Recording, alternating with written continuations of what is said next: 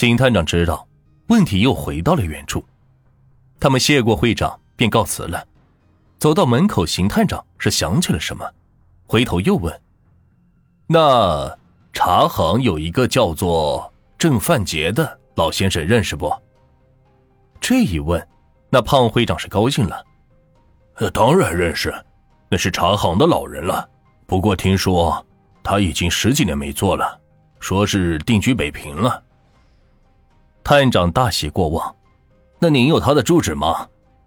会长笑道：“呵呵，十几年了，不知道他是否还住在原处。”真是柳暗花明又一村，三个警员乐的感觉全身的疲劳都烟消云散了。不久，三个警员在北平没费什么劲，就在东城一个叫做南竹竿的地方找到了郑范杰老先生的宅子。当三个警探在郑老先生夫妻客气下坐定后，邢探长亮出身份说：“因为一个凶杀案需要郑老先生帮忙。”话说的虽然很客气，但那老夫妇脸上仍是露出惊恐、紧张的表情。邢探长一边解释，一边望着郑老夫人富态又紧张的脸，觉得是有些面熟，但人肯定是没见过，可为什么又如此面熟，真是莫名其妙。邢探长客气的问：“郑老先生是从事茶行的？”老先生操着浓厚的闽南话笑道：“自幼随乡亲出来经商，几十年未离开茶行，不知能帮二位什么忙？”邢探长轻声问道：“那老先生，可认识一位叫做李轩的中年人，四十多岁左右？”也经营茶叶，老夫妇露出紧张之色。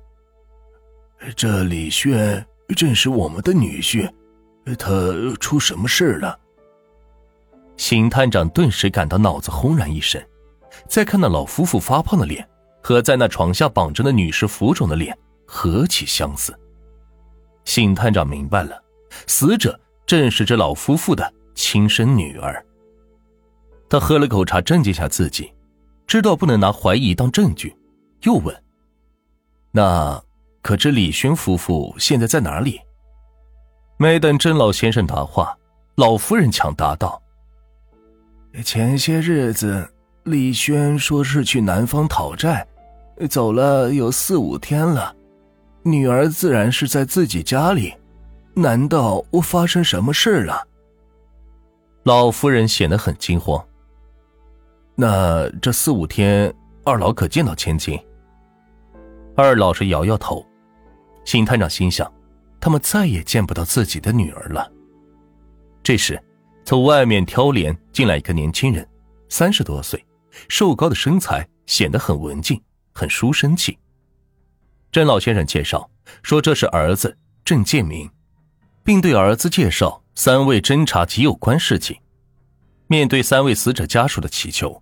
邢探长沉思一下，决定将事情全盘托出，以求得他们的帮助。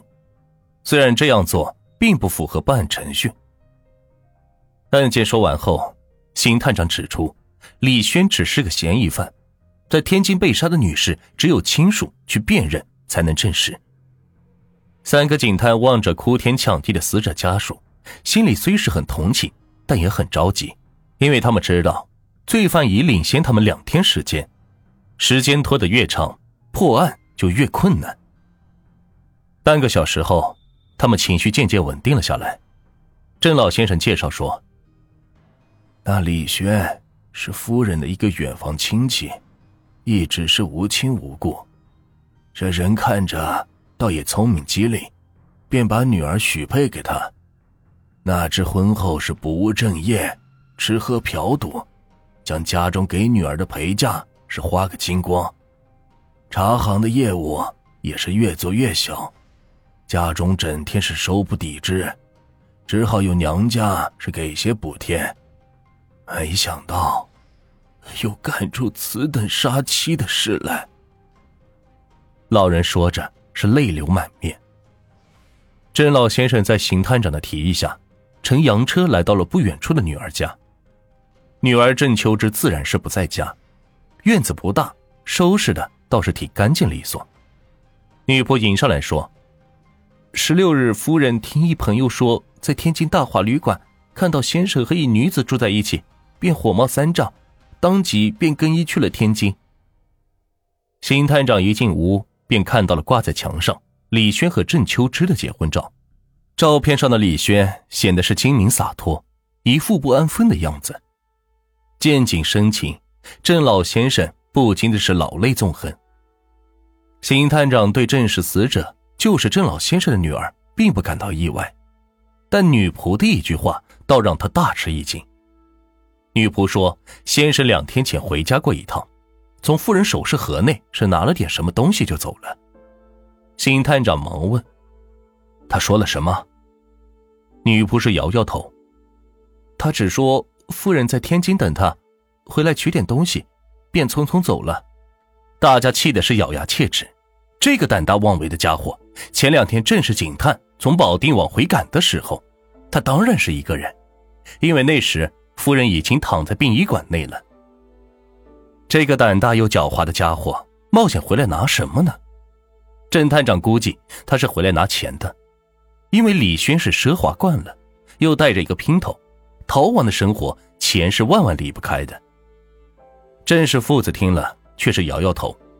公子说：“姐姐家的生活并不富裕，那李轩整天花的多，挣的少，家里并没有多少现金。”郑先生说：“刘妈。”拿钥匙把首饰盒打开。女仆是摇摇头说：“钥匙夫人总是带在身上，连先生都不让碰。”公子又问：“那盒内都放些什么？”女仆答道：“只有夫人的首饰和部分现钱，好像还有几张纸。”老先生突然涨红了脸说：“撬开它！”那个红漆铜锁。一尺见方的小匣子打开了，但非常精致的盒内什么也没有。老先生一拍桌子，气得直哆嗦，骂道：“这个禽兽不如的家伙，杀了我女儿，还想抢走我的房子！”大家忙让老先生坐下，他便解释道：“三年前他自感年事已高，二老就多虑后事，儿子建明懂事顾家，自立没有问题，不放心的。”是女儿秋枝，李轩是不务正业，四十多岁了，事业也没有什么发展，女儿是跟着他受穷。思前虑后，决定百年后将北平现住的宅子留给儿子建明，将在福建莆田的一所老宅留给女儿，以备不测之用。他连房契以及家乡村内族长五哥的亲笔信都给了女儿，估计老宅子能值个六七千大洋，哪想到。那禽兽也把他偷走了。邢探长听到，倒是一喜。这么说，那李轩一定是福建老家去卖房子去了。听后，大家都同意这种猜测。探长信心十足的说：“事不宜迟，我们马上动身去福建。”甄老先生感动的是满脸通红。只要能把那畜生抓住，我倾家荡产也愿意。他又对儿子说：“建明，你和邢探长一起去，所有费用由咱们出。他们不懂福建话，你去了可省去很多麻烦。我再给五哥修书一份，说明情况，好协助你们破案。”邢探长指了指墙上的结婚照：“老先生，这张照片能否借用一下？”“那当然。”俗话说：“做贼心虚。”那凶手李轩这时也到了莆田县城，和姘头住在城东的一个小旅社内。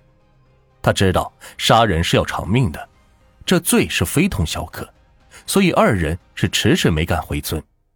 而李轩的这一迟疑，却给邢探长一行赢得了宝贵的时间。李轩是一夜未眠，他知道自己负罪潜逃，没有钱是万万不行的，更何况。还拖带着一个累赘。当初如果不是因为他被老婆堵在屋内捉奸在床，情急之下是饿死了李秋枝，也不会落成杀人逃犯，成了丧家之犬。后悔归后悔，钱还是要有的。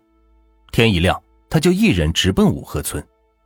村里族长是接见了他，李轩便使出了拿手好戏，一把鼻涕一把泪的诉说着岳父一家遇到了难，得罪了官方，又打又罚，气得二老是双双卧病在床。儿子建明在床前侍候，只得派他来将老家的老宅尽快卖掉，好凑钱渡难。